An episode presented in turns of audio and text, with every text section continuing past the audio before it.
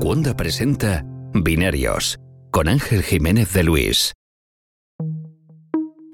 El episodio de Binarios de esta semana está patrocinado por Holded. ¿Qué es Holded? Es el software en la nube que tiene todo lo que necesitan las pymes y emprendedores como tú para gestionar el negocio donde y cuando quieras te permite hacer las tareas más básicas y repetitivas con un solo clic, automatizando los pasos que cuestan horas. Tienes una empresa, ya sabes cómo es esto. Yo doy fe, si no sabes todavía lo duro que es tener una empresa, envío de facturas, envío de presupuestos, contabilidad, todo esto lleva muchísimo tiempo y Holded lo resuelve de forma automática. Es increíble, porque te unifica la recepción de facturas y se conecta con tus bancos para tenerlo todo automatizado, por ejemplo te permite calcular los impuestos y presentar modelos de IVA y RPF telemáticamente. Pero es que va mucho más allá. Cuenta con un sistema de inventario, gestión de nóminas, CRM, muchísimo más. Cualquier actividad o tamaño que tenga tu empresa, Holded se adapta. Y más de 80.000 empresas ya confían en Holded.es, así que compruébalo por ti mismo. Tienes 14 días de prueba gratuita y los primeros 3 meses con un 50% de descuento. Recuerda, Holded.es. Muchas gracias a Holded por patrocinar este episodio de Binarios.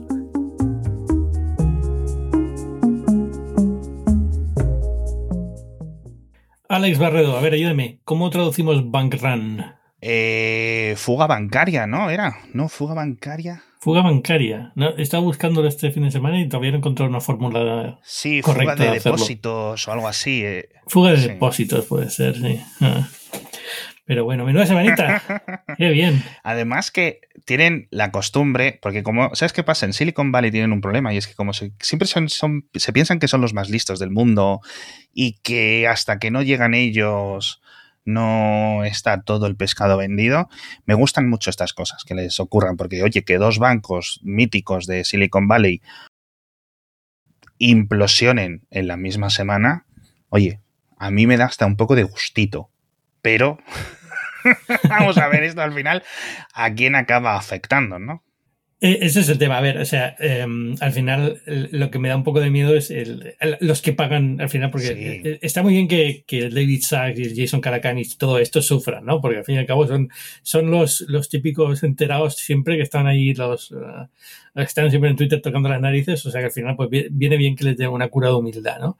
Pero evidentemente este banco pues también afecta a muchísimas startups, a muchísimas emprendedores que tienen ahí sus cuentas bancarias y tal, ¿no? Pero bueno, eh, por, por eh, resumirlo rápidamente, eh, Silicon Valley Bank, que es el banco, uno de los bancos más habituales cuando tienes una startup, incluso fuera de Silicon Valley, ¿no? Es un banco especialmente bueno cuando tienes inversores de, de, fondos de inversión, te suelen llevar ahí para que tengas todos tus temas bancarios de la empresa ahí, pues ha tenido una fuga bancaria, una fuga de depósitos. Eh, eh, habrá que ver por qué, pero bueno, esto, es otro tema, ¿no? Es decir, eh, ¿quién, empezó con el tema del pánico? Pero, pero bueno, básicamente entre el jueves y el viernes la mayoría de los clientes empezaron a sacar el dinero a, lo más rápido que daba, que daba la máquina, el botón de, el botón de transferencia y, el banco ha tenido que declararse bancarrota, ¿no? Ha entrado el, el regulador bancario estadounidense, ha cogido el control Aquí en Estados Unidos los depósitos están asegurados hasta 240 mil dólares, es decir, si tenías eh, más de 240 mil dólares el lunes, que es cuando esté este podcast va a ser, el lunes, eh, tu cuenta va a tener 240 mil dólares y puedes sacarlo. Si tenías más, es el problema. Eh, nadie sabe qué va a pasar. En principio, el banco asegura que tenía suficientes activos para cubrir los depósitos de los clientes, pero claro, no puede venderlos tan rápido como hacía falta para, para cubrirlos en la velocidad que estaban retirándolos, ¿no? Con lo cual, por eso se produjo la, fuga bancaria. Pero en principio, no es que no vaya a haber más dinero, eh, tarde o temprano el resto de cuentas también recuperarán parte. ¿Cuánto es lo que está por ver, no? Pero bueno, vamos a ver en qué se soluciona. A lo mejor incluso para cuando esté este podcast ya publicado, alguien ha comprado el banco o se ha solucionado de una manera o de otra, pero bueno, tal y como está ahora, está un poco en el aire, pero evidentemente han entrado en pánico las figuras típicas de inversión en Estados Unidos, de inversión de riesgo en Estados Unidos. Sí, Elon hazlo, ¿no? Como le dicen a Ibai, que saque la chequera, aunque a lo mejor está un poco... ¿Qué, le, queda este, ¿Qué le queda a este hombre ya para invertir? Es que no sé. Porque claro, un de Tesla, yo creo que se saca más dinero de ahí para, comprar esto. Si es que la gracia de todo esto es que, o sea, técnicamente, y la parte financiera no es muy fuerte, obviamente, pero el, el banco está en un estado de solidez, quiero decir, no es que es de repente tuviera un deudor, como por ejemplo le ha pasado al Silvergate, que era este segundo banco en discordia, que eh, después de pues eso, reducción de actividad, en la caída del precio de las criptomonedas, diferentes estafas y diferentes deudas que no saben si les van a poder pagar y cuánto les van a poder pagar, pues dicen es que no podemos continuar, ¿no? Y con, y con Silicon Valley Bank la situación era completamente estable, es decir, es que no es ni de lejos la situación de aquellas crisis eh, hipotecarias, ¿no? Que es lo que más estaba volviendo a hablar la gente, eh, recordando 2008 y cosas así. Sí, es que una, digamos, una intervención de este estilo eh, no pasaba desde 2008. Bueno, a ver, ha habido como mm, más de una docena de intervenciones en los últimos años en bancos, pero estamos hablando de bancos muy pequeños que ya estaban medio muriéndose y cosas así, ¿no? Sin una, sin una importancia. Este es el, el decimoséptimo o el decimosexto banco más grande de Estados Unidos, que no parece mucho, pero estamos hablando de Estados Unidos. Entonces es un banco que es bastante grande, ¿no? Eh, entonces son 200 mil millones de dólares que tenían depósitos más o menos, o en activos más o menos. O sea que eso, eso es una entidad bastante grande comparado con otros, pero pero no pasaba desde entonces. Pero es lo que tú dices, al final es una cuestión, ha sido literalmente poner una película de estos todos los años, tío. Es que todos los años ponen que bellos vivir en el que te explican el concepto de, la fuga bancaria. Y, y, no cara el mensaje, por lo visto, la gente no, entiende, se queda con el mensaje de la Navidad, debe ser, pero, pero te lo dicen claramente, el, banco no le pasaba nada más que la gente quería sacar el dinero y evidentemente un banco tiene que, no, no tiene todo tu dinero metido en la caja fuerte esperando a que tú lo quieras sacar, ¿no? se lo das y ellos lo invierten.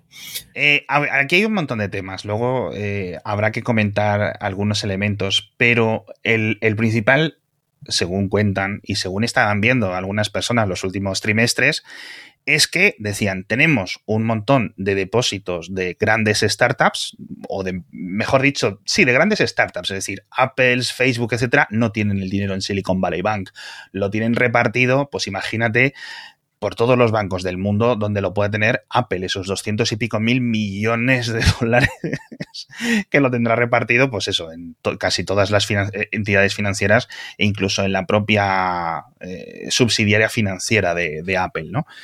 Pero como hemos visto este fin de semana, Roblox, Roku, etcétera, pues sí tenían ahí pues decenas, cientos de millones de dólares y algunas un poco más pequeñas no saben si van a poder pagar las nóminas. Porque claro, Sí, a, ver, eh, evidentemente aquí en Estados Unidos las nóminas son cada 15 días em, y, justo el periodo, primer periodo de pago de mayo viene ahora esta semana, ¿no? Entonces, de marzo, perdona, viene ahora esta semana, con lo cual evidentemente pues ahí está un poco la, la duda, ¿no? Las empresas que tenían todo su dinero exclusivamente en este banco, si van a poder pagar o no van a poder pagar nóminas porque incluso si tienen la cantidad asegurada de 240 mil dólares, pues si tienes una empresa, una empresa medianamente grande, eso no te da para cubrir No, y menos en Silicon Valley, ¿no? te da para cubrir cuánto.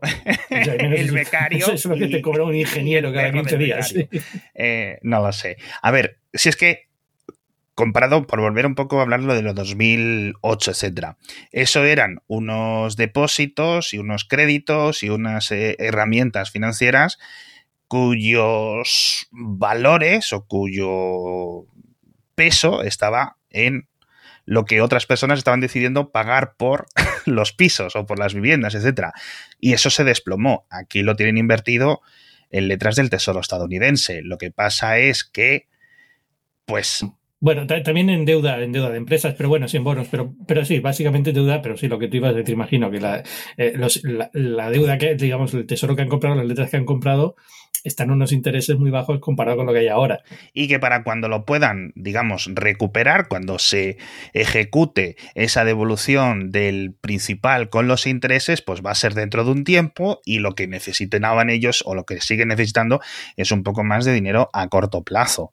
Entonces, su propuesta ha sido, oye, vamos a hacer una cosa, vamos a venderos acciones de nuestro banco a quien las quiera comprar y con ese dinero que levantemos, ¿no? Al igual que otras startups, conseguir financiación, pero en este caso para el propio banco, pues tener un poco aquí más de margen mientras el gobierno de Estados Unidos nos va a acabar pagando esto, pero que no hay ninguna duda que las letras del tesoro con sus intereses, aunque sean pequeñitos, van a acabar llegando, es decir, no es que el dinero se haya evaporado como por ejemplo los tokens de FTX o yo qué sé.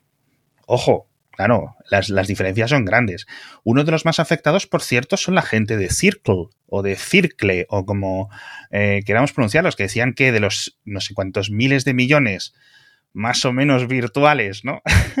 que tienen en su stablecoin, en su criptomoneda estable, no sé si decían mil y pico millones, estaban dentro del Silicon Valley Bank. Entonces, oh, mira, ese es un dinero que a mí no me importaría que se perdiera y, que, desapareciera. Pero sí es cierto. Yo, estoy diciendo, esto deberían de empezar a devolverlo por orden de quienes menos se hayan, se, hayan quejado y sean más normales. sí, sí, sí, Tienes familia, hijo y una hipoteca, te devolvemos el dinero. Eres el venture capital que está todo el día tocando los cojones, te quedas sin nada. sí, sí, número, número inverso de tweets. Exacto. Cuantos más tweets, más tarde te vamos a volver a pagar, ¿no? O sea, es increíble esto. Es, absolutamente increíble porque junto con lo del Silvergate, la verdad es que limita mucho la entrada del flujo de capitales, ya digo, de todas estas personas que se han tirado los dos últimos años, o incluso más. No sé si te diría incluso 10 o 15, eh, presumiendo de ser los más listos, y que se están comiendo las, las galletas a, pares estos últimos, estos últimos meses en cuanto no tenían el dinero del grifo completamente abierto y ha subido un poco la tasa de interés y no saben cómo funcionar, no saben cómo operar. Y esto, decía alguien por Twitter de si esta gente está empezando a llorar ahora, es que no han tenido nunca que manejar una empresa realmente. Porque, o le ha venido todo tan fácil con el dinero tan barato que jamás han tenido que enfrentar un problema normal de una empresa. No puede ser, no tengo dinero para pagar la nómina este mes, ¿qué, qué hago? ¿No? Pues, pues esa es un poco la, historia. A ver, lo, que decía antes, eh, evidentemente aquí hay atrapada gente muy honrada, muy normal, que ha tenido mala suerte, que estaba con este banco, obligados muchas veces, porque los venture capital le decían, oye, tío, ¿quieres que te metemos un millón de dólares en tu startup? Muy bien, pero vas a hacer negocios con este banco, ¿eh? Y, y ya está, o sea, no te queda otra, ¿qué vas a hacer? ¿Sabes? Eh, y entonces se han visto ahí apretados que, bueno, yo entiendo que, a ver, eh, dicho esto, eh, es que estamos grabando justo en un peor momento, porque dentro una, imagino que antes, antes de que abra el mercado asiático ya habrá algo de, de, de, sobre todo esto, y, esta semana se aclarará bastante más, y a lo mejor queda en casi nada, a lo mejor queda en que eh, los depósitos más grandes han perdido un 10%, a lo mejor, todo esto, ¿sabes? Puede ser que o se resuelve de otra forma y alguien compra el banco y hay liquidez, ¿no? Sí, yo. Es lo que suelen decir, ¿no? De que esto acabe en manos de JP Morgan, de Goldman o de quien sea, y aquí no ha ocurrido nada, ¿no? A lo mejor eh, los depósitos quedan intactos, pero eh, los, el, propio banco pues se vende por, por, poco dinero. Sí, eso, eso está claro. Aquí los que van a perder 100% de lo que tenían son accionistas del banco, evidentemente, y los, vamos, todos los, dueños del banco. Pero, pero vamos, eh, eh, lo más divertido de todo esto es que además la gente, eh, vi encontrado tweets increíbles, pero increíbles a nivel de emprendedores contando intenté vender todo, lo, intenté transferir todo mi dinero a las 10 de la mañana y a las 2 de la tarde estaba claro que estamos en una situación de fuga bancaria. Y si a las 10 estabas sacando todo tu dinero, no te puedes pillar de sorpresa que a las 2 te digan que hay, que hay una fuga bancaria. No sé, o sea, es, un poco absurdo. Sí, es como lo de nadie conduce en Nueva, Nueva nadie conducía en Nueva York, demasiado tráfico, ¿no? Que decía Philip Fry en Futurama. No, es increíble, la verdad, este tipo de cosas y sobre todo me hace mucha gracia ahora que comentabas tú los tweets de, claro, gente que lleva los últimos años pregonando que el Estado no se meta en estas cosas, que dejen no sé qué, y ahora en cuanto les afecta a ellos, el que hace el gobierno que no tiene esto ya bajo control. Sí, ¿por qué no intervienen ya? que salga el presidente ahora mismo a decir que está todo bajo control.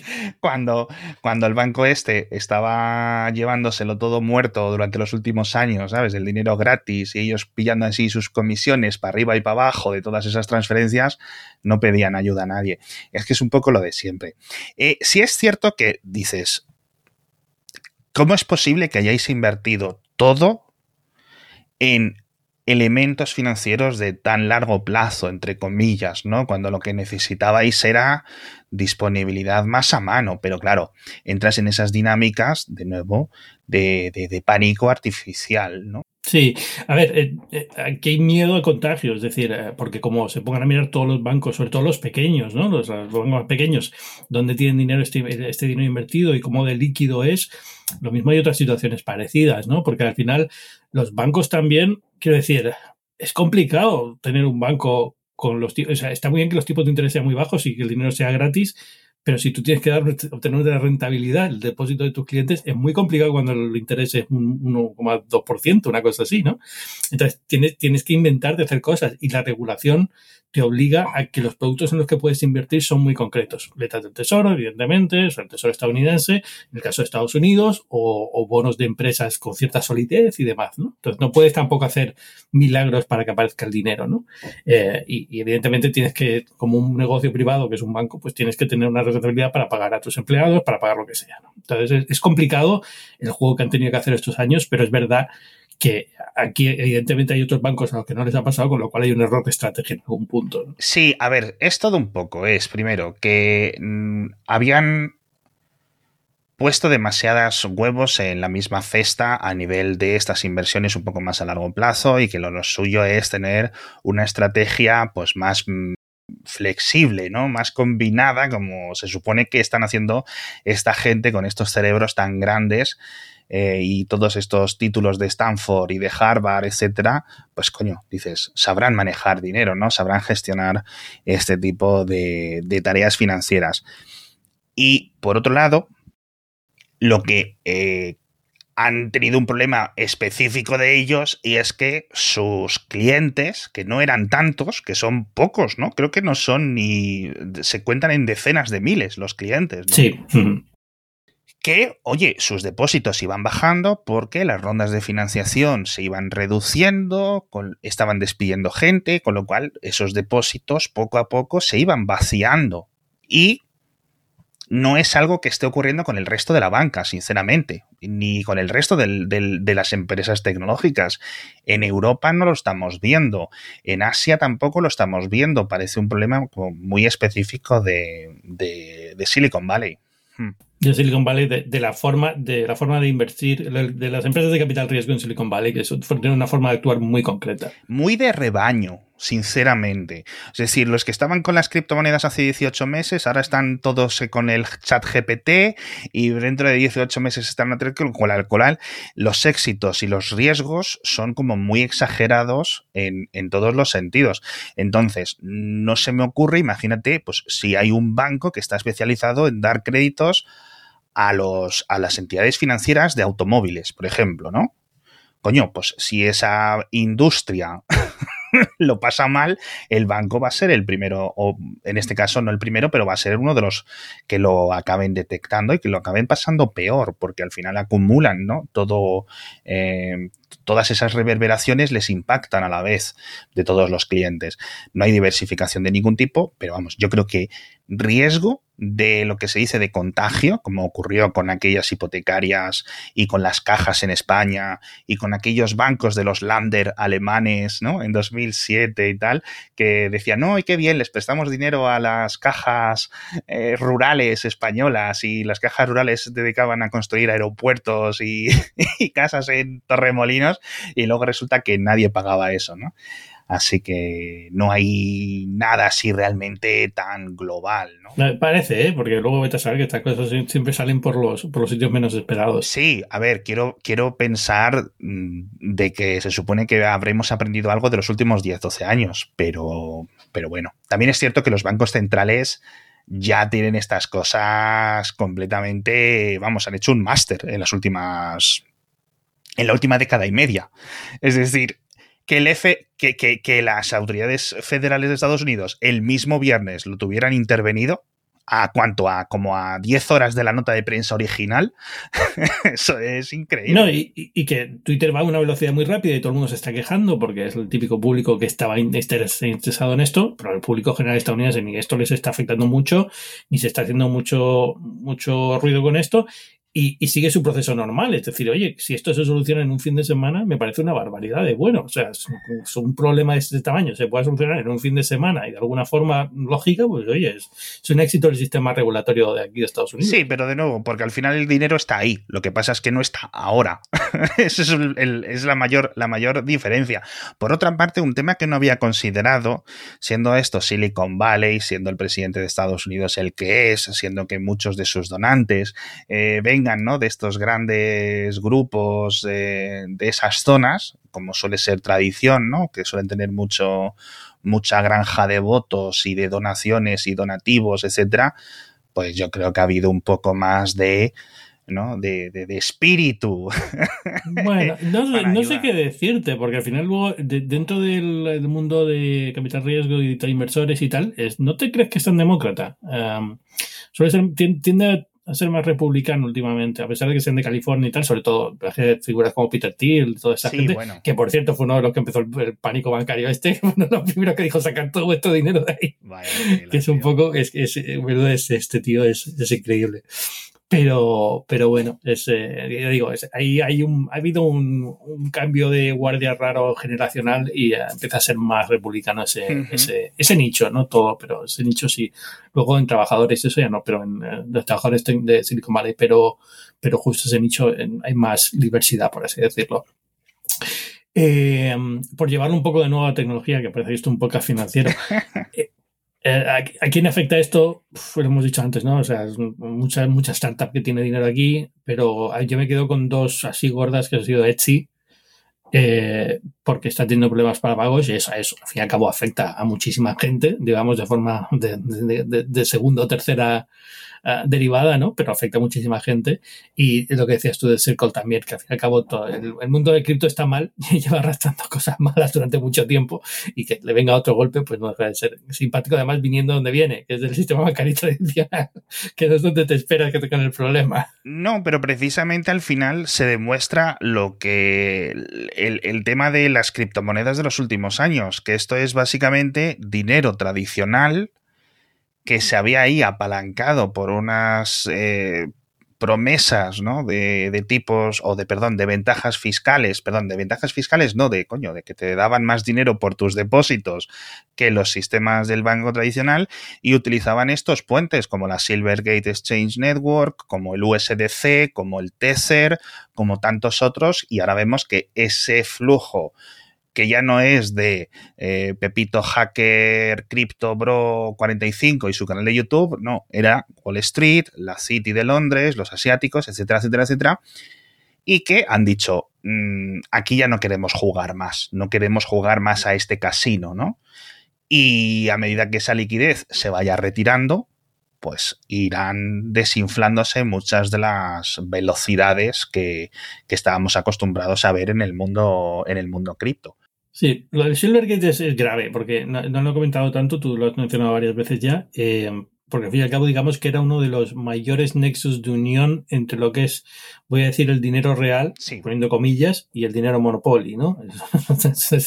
lo siento quien se ofenda, pero esta idea del dinero cripto, que es, no es exactamente dinero, es un vehículo de inversión más bien, eh, pues se unía a la economía real a través de, bancos como este, ¿no? A través de stablecoins sobre todo, de monedas que mantienen su valor en paridad con el dólar, y luego si quieres tarde o temprano sacar el dinero, tienes que sacarlo a través de alguna forma, y eso suelen ser bancos y era Silvergate era uno de los mayores bancos para eso. Hmm. Eh, no hay muchos bancos que sean eh, que, que, estén abiertos a trabajar con firmas de criptomonedas. Eh, Silvergate era uno de ellos. del mismo modo que no hay muchos bancos que suelen tratar con startups y Silicon Valley Bank era uno de ellos. ¿no? Por eso muchas startups habían ahí, porque mucha gente lo comentaba, es que mira, yo, yo soy un cliente de Chase Manhattan, por poner un banco, y, mañana abro una startup y voy al banco y le digo que quiero una línea de crédito y una tarjeta de crédito y se ríen en mi cara, ¿no? Porque no, porque tienes ningún tipo de, validez y hay una serie de controles. las sartenes. Exacto. ¿En Estados Unidos hacen eso también? Eh, yo creo que ya ni, en España sigan haciendo eso ya, ¿no? Yo creo que los bancos ya hoy en día lo que te dicen es que primero ya es que te pagan, ya tienes que pagar por tener una cuenta corriente. O sea, más que eso, no sé qué, puede haber. A mí me quedó mucho el estereotipo este de después de ver lo de Bowling for Columbine, que te daban rifles, ¿no? Si abrías tu cuenta Exacto. Yo creo que eso, eso queda todavía, yo creo, en, en, bancos muy pequeños y locales, ¿no? En, en, lo que en España serían cajas o en aquí son eh, mutuas de crédito y cosas así. Pues, A lo mejor en una zona rural, pues tiene un banco especial para, para granjeros de esa zona y eso. Y eso sí que tiene que competir con grandes bancos y la forma de hacerlo a veces es con, con este tipo de promociones. Pero yo creo que ya eso no queda mucho, ¿eh? es que yo creo que en los últimos años, date con un canto en los dientes y te dan un referral code en un banco de estos de online, que son los que ahora hacen estas promociones y ya está. Sí, pero también andaban con problemas los de Revolut el otro día, ¿sabes? Por hablar un poco de los dos aspectos, de esos bancos tradicionales que llevan, ¿sabes? Eh, establecido en 1846, ¿no? y luego el, el Revolut que decían los, eh, los auditores que, que, no encontraban el dinero. Dice, estas facturas aquí no las hemos visto, no sé a qué se refieren. no, he seguido esto, hostia, pues eso es grave, ¿eh? Es grave, es grave, no sé Revolut es un, tiene bastante tirón, además. Sí, hombre, Revolut es algo grande, es algo establecido. Y yo imagino que simplemente, bueno, la excusa que dieron desde Revolut eh, porque esta auditoría había llegado como 15 meses más tarde de lo que debería de haber llegado. Y sin ese tipo de auditorías, pues ni pueden salir a bolsa ni nada, obviamente. Y decían que es que durante 2021, porque esta era la, la auditoría de 2021, dice que las cosas habían ido demasiado rápidas en cuanto a, porque se habían metido en cripto, habían metido en un montón de pagos rápidos y cosas así, y transferencias con stablecoins, etcétera, dice que sus sistemas de IT no daban abasto para registrar todo lo que estaba ocurriendo. Está bien como excusa, ¿eh? Está muy bien. Todo se ha dicho. Cuando venga Hacienda a hablar conmigo, por Le dices eso, ¿no? es, que, es que mi nivel de actividad es muy rápido. no me da tiempo para apuntarlo todo. No, no he guardado los tickets de todo. Tío. No, sí es cierto. Y luego el Silve, perdón, Silicon Valley Bank, que, bueno, estamos, a pesar del nombre y todo lo que estamos haciendo y que el grueso sí esté allí, pues ya tiene, sobre todo los últimos 10 años, ¿no? Había abierto muchísimas, sí, sí, está en todos sitios. funciones por todo, el, por todo el mundo, ¿no? De hecho, sí, está en Reino Unido, en Israel, hay muchísimas. En general, startups de todo el mundo es un movimiento muy global al final de startups, ¿no? Hmm. Y entonces al final este tipo de bancos pues acaba teniendo presencia en otros sitios. Eh, suelen ser, en tema bancario no, no sé y no quiero arriesgarme a hablar de esto porque a veces es complicado porque como es tan regulado y depende muchas veces de tanto del, del sitio donde estés, lo mismo son entidades completas, tienen el mismo nombre y la misma marca, pero son entidades, digamos, aisladas unas de otras, ¿no? Porque los requisitos bancarios en Israel van a ser muy diferentes de Estados Unidos, las regulaciones van a ser claro. muy diferentes, ¿no?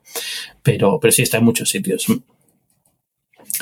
Eh, no sé, es que no queda mucho que decir con esto, más que más allá de que lo mismo incluso cuando estés escuchando esto a la gente, la gente ya está solucionado, ¿no? Y todo esto ha quedado, ha quedado como historia y nos quedamos solamente con los buenos momentos, que es ver a todos estos eh, grandes figuras del liberalismo económico llorando. Eh, porque el, no, el presidente no ha salido a decirles que sus millones están a salvo. Eso es, al final es para lo que se ha inventado el Twitter. Pero vamos, que yo si quieres hablar otra media hora del iPhone amarillo, te lo hablo, ¿eh? O sea que no tengas problema. No, no quería hablar de Apple Music Classical. No me, bueno, te iba a decir, no me Hablando de cosas aún, inconsecuentes. Es que no, no, ha salido, ¿no? No ha salido, sale a finales de mes, sale a finales de mes. Lo puedes, lo puedes reservar, pero no lo, no lo puedes descargar todavía.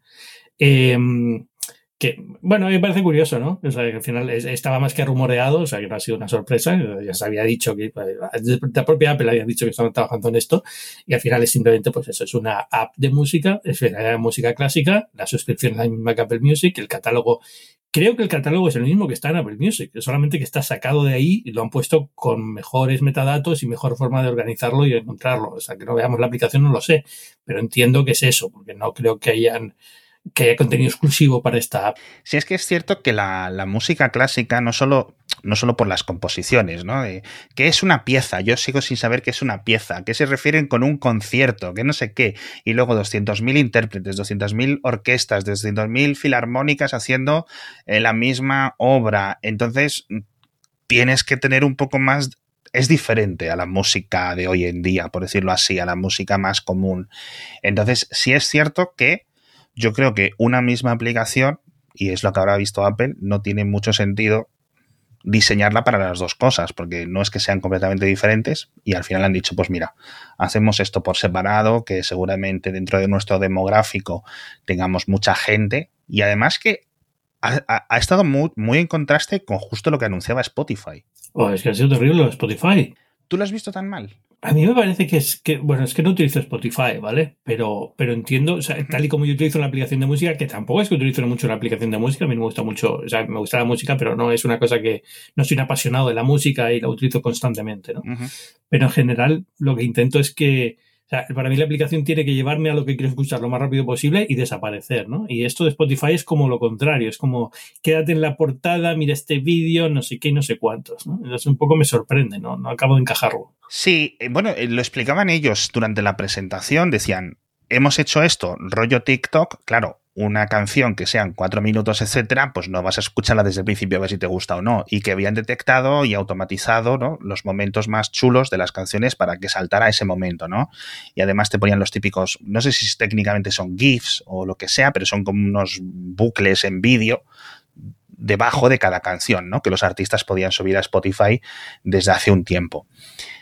Entonces, claro, dices, esto lo que va a hacer es que la gente pueda quedarse dentro del feed, ¿no? Dentro de esta nueva portada y al final acaben escuchando 5 segundos aquí, 10 aquí, 10 acá, etcétera.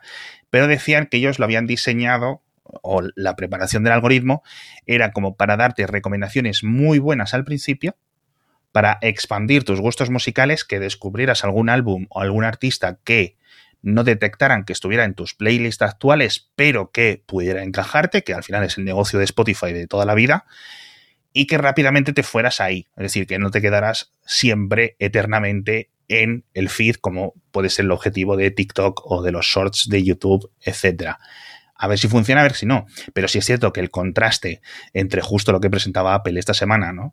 Y el, lo de Spotify, que son como demográficos completamente diferentes, intereses y hasta perspectivas completamente diferentes de la industria musical.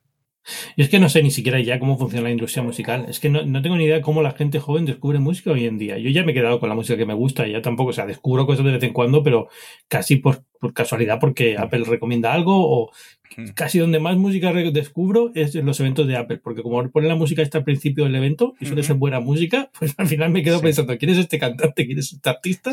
Y así descubro yo grupos nuevos. Pero el otro día, eh, viendo Hulu aquí en Estados Unidos, eh, eh, han empezado a meter bastante anuncio de música, o sea, bastante anuncio de grupos de música o de cantantes y tal. Y, yo me preguntaba, ¿pero quién, quién ve esto? O sea, ¿quién, eh, ¿realmente alguien? O sea, no, no, sé cómo funciona el cerebro de la generación Z, y ni siquiera sé cómo funciona lo de los millennials, soy, yo soy generación X. Y, y, pero me sorprendería que así fuera como se descubre música, con un anuncio en, antes de una serie de mm. televisión. Yo imagino que lo normal hoy en día es probablemente TikTok, o sea, que, la, la, música que acompaña los vídeos se vuelve viral y es un poco lo que te lleva a descubrir grupos nuevos, ¿no?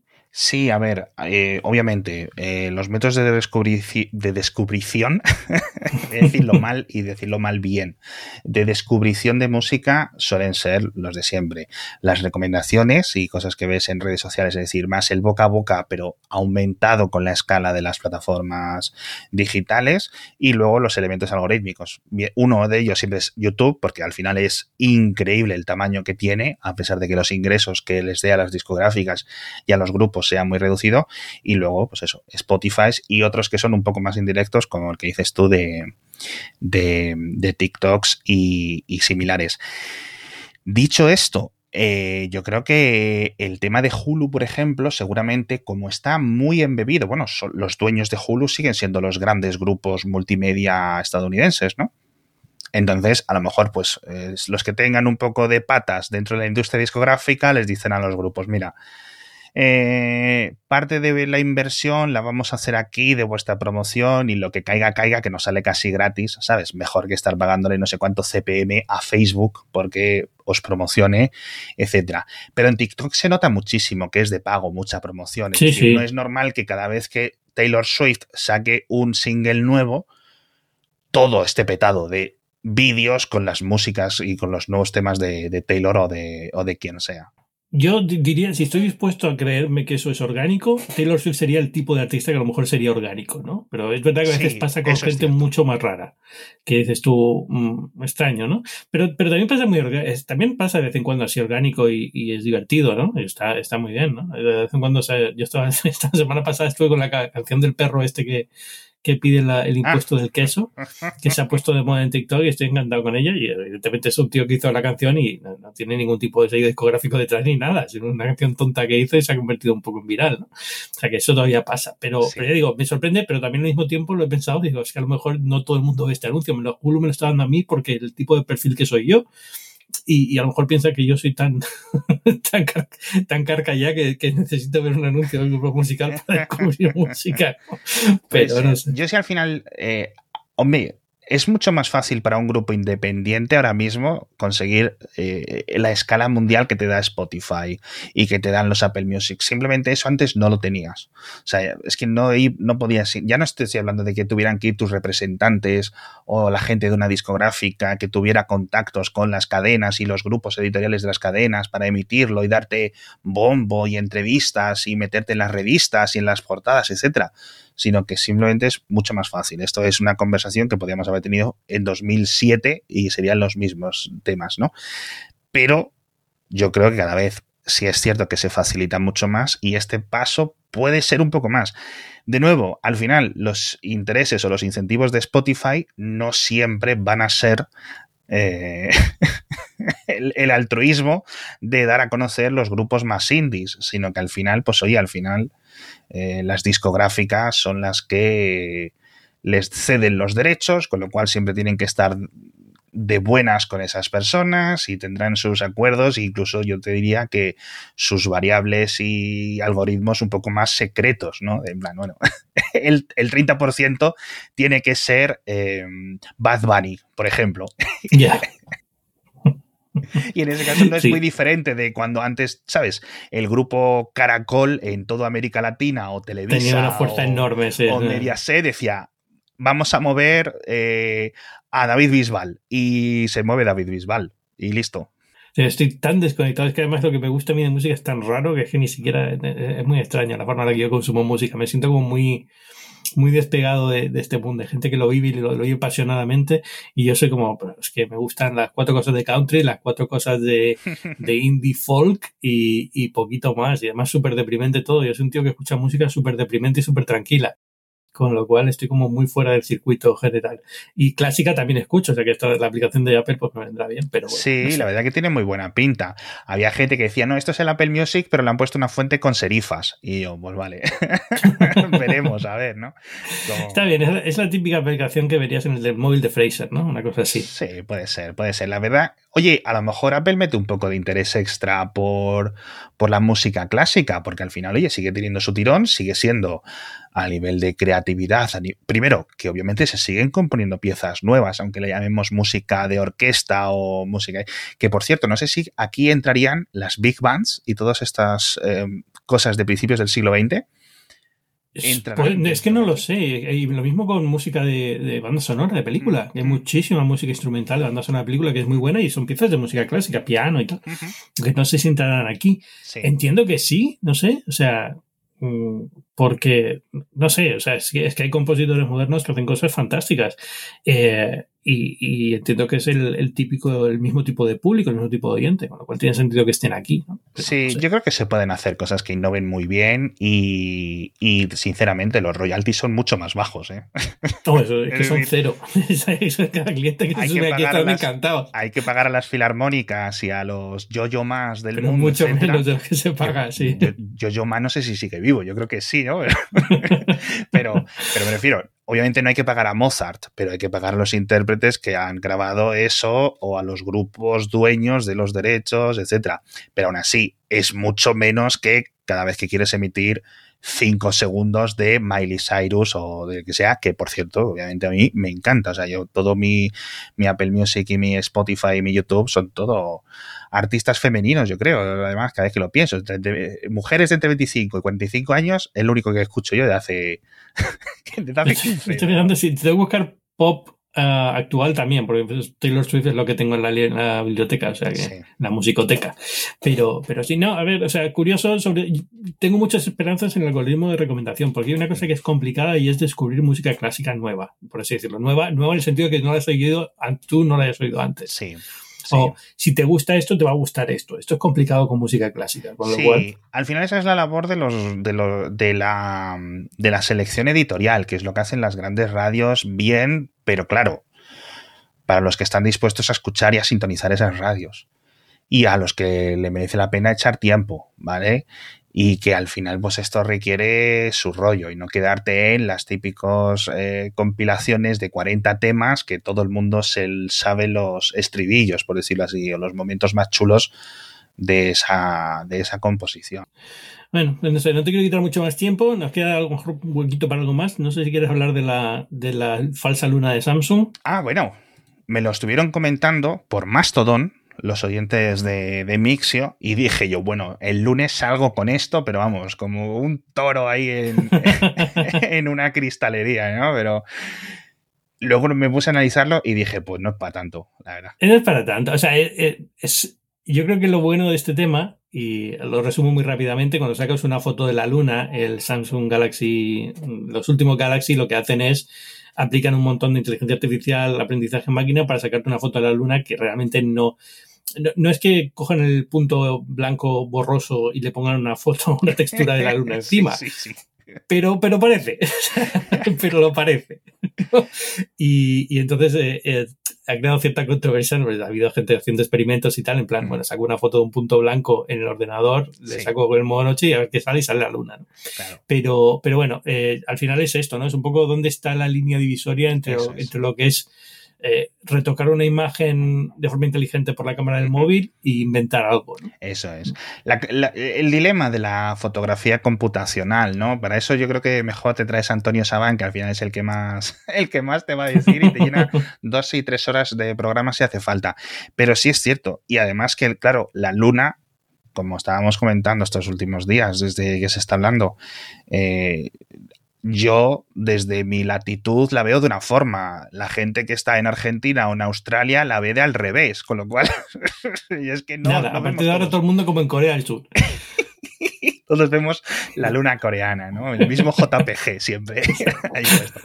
Pero de nuevo, que si miras el algoritmo y, por cierto, luego, según ha ido eh, aprendiendo, etcétera, es algo que, Samsung lleva, eh, quizás sea un poco más em, obvio en los nuevos Galaxy S23, porque precisamente se han centrado mucho, ¿no? En lo bien que quedan las fotografías con la luna, etcétera. Pero tanto múltiples móviles y múltiples marcas hacían esto, es decir, tenían un modo específico, eh, digamos, un modelo de entrenamiento de aprendizaje automático que entraba en acción cuando detectaba que en la fotografía o en el vídeo había una luna. Es decir, de la misma forma que tienes otro tipo de elementos cuando ves que estás haciendo una fotografía de una flor o de una cara o de una mascota, ¿no? En ese sentido, técnicamente no es muy diferente. ¿Hasta qué punto es, sabes, dónde está la frontera, etcétera? En algunos momentos será un poco más exagerado, pero si ves algunos titulares, que es lo que a mí más me asustó al principio, que dije yo, que, estaban, que estaban pegando una foto encima de la otra. la textura encima de la foto rosa. Como, como el que publicó ese, una foto del Jace Webb y una rodaja de chorizo.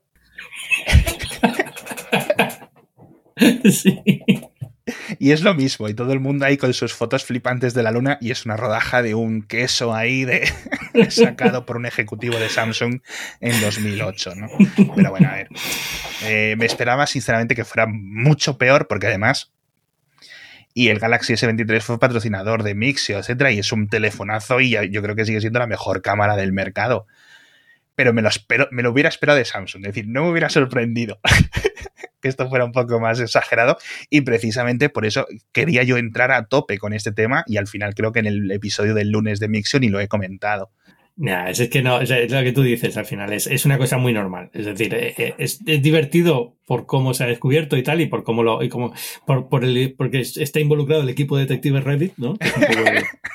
el, eh, siempre hay un escándalo, ¿no? Eh, pero, pero al final y al cabo lo que tú dices, esto es lo mismo que hace el teléfono, no solamente Samsung, iPhone, todos con la, piel, las mascotas, el pelo, pues tienen, tienen cosas que retocan automáticamente para que se vea mejor. Sí. Bueno, Alex Barredo, muchísimas gracias por venir a Binarios esta semana.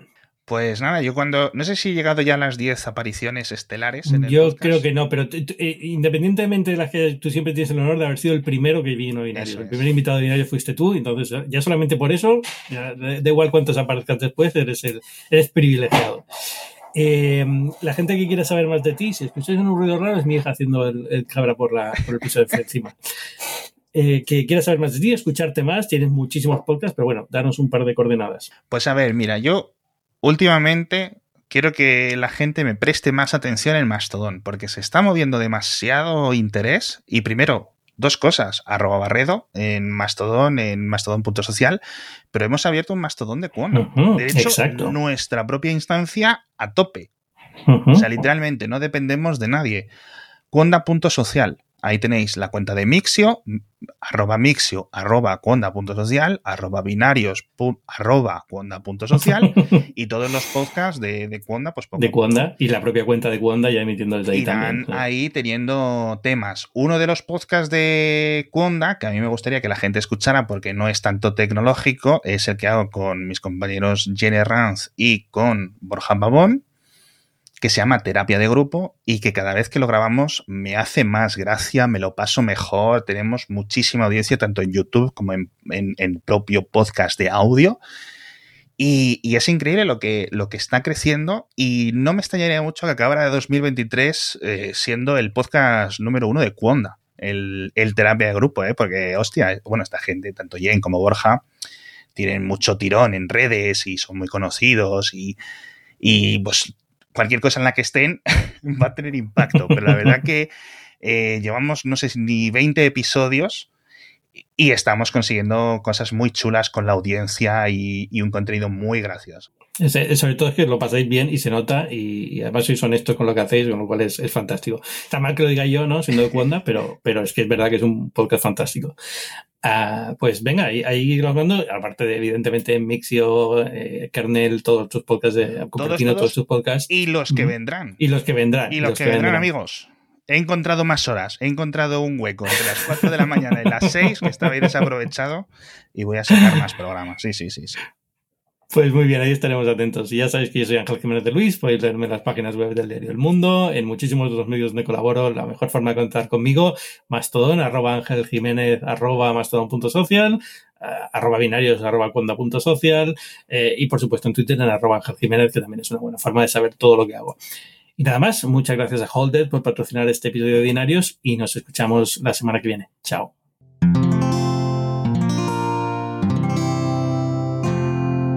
Puedes escuchar más capítulos de este podcast y de todos los que pertenecen a la comunidad Cuonda en cuonda.com.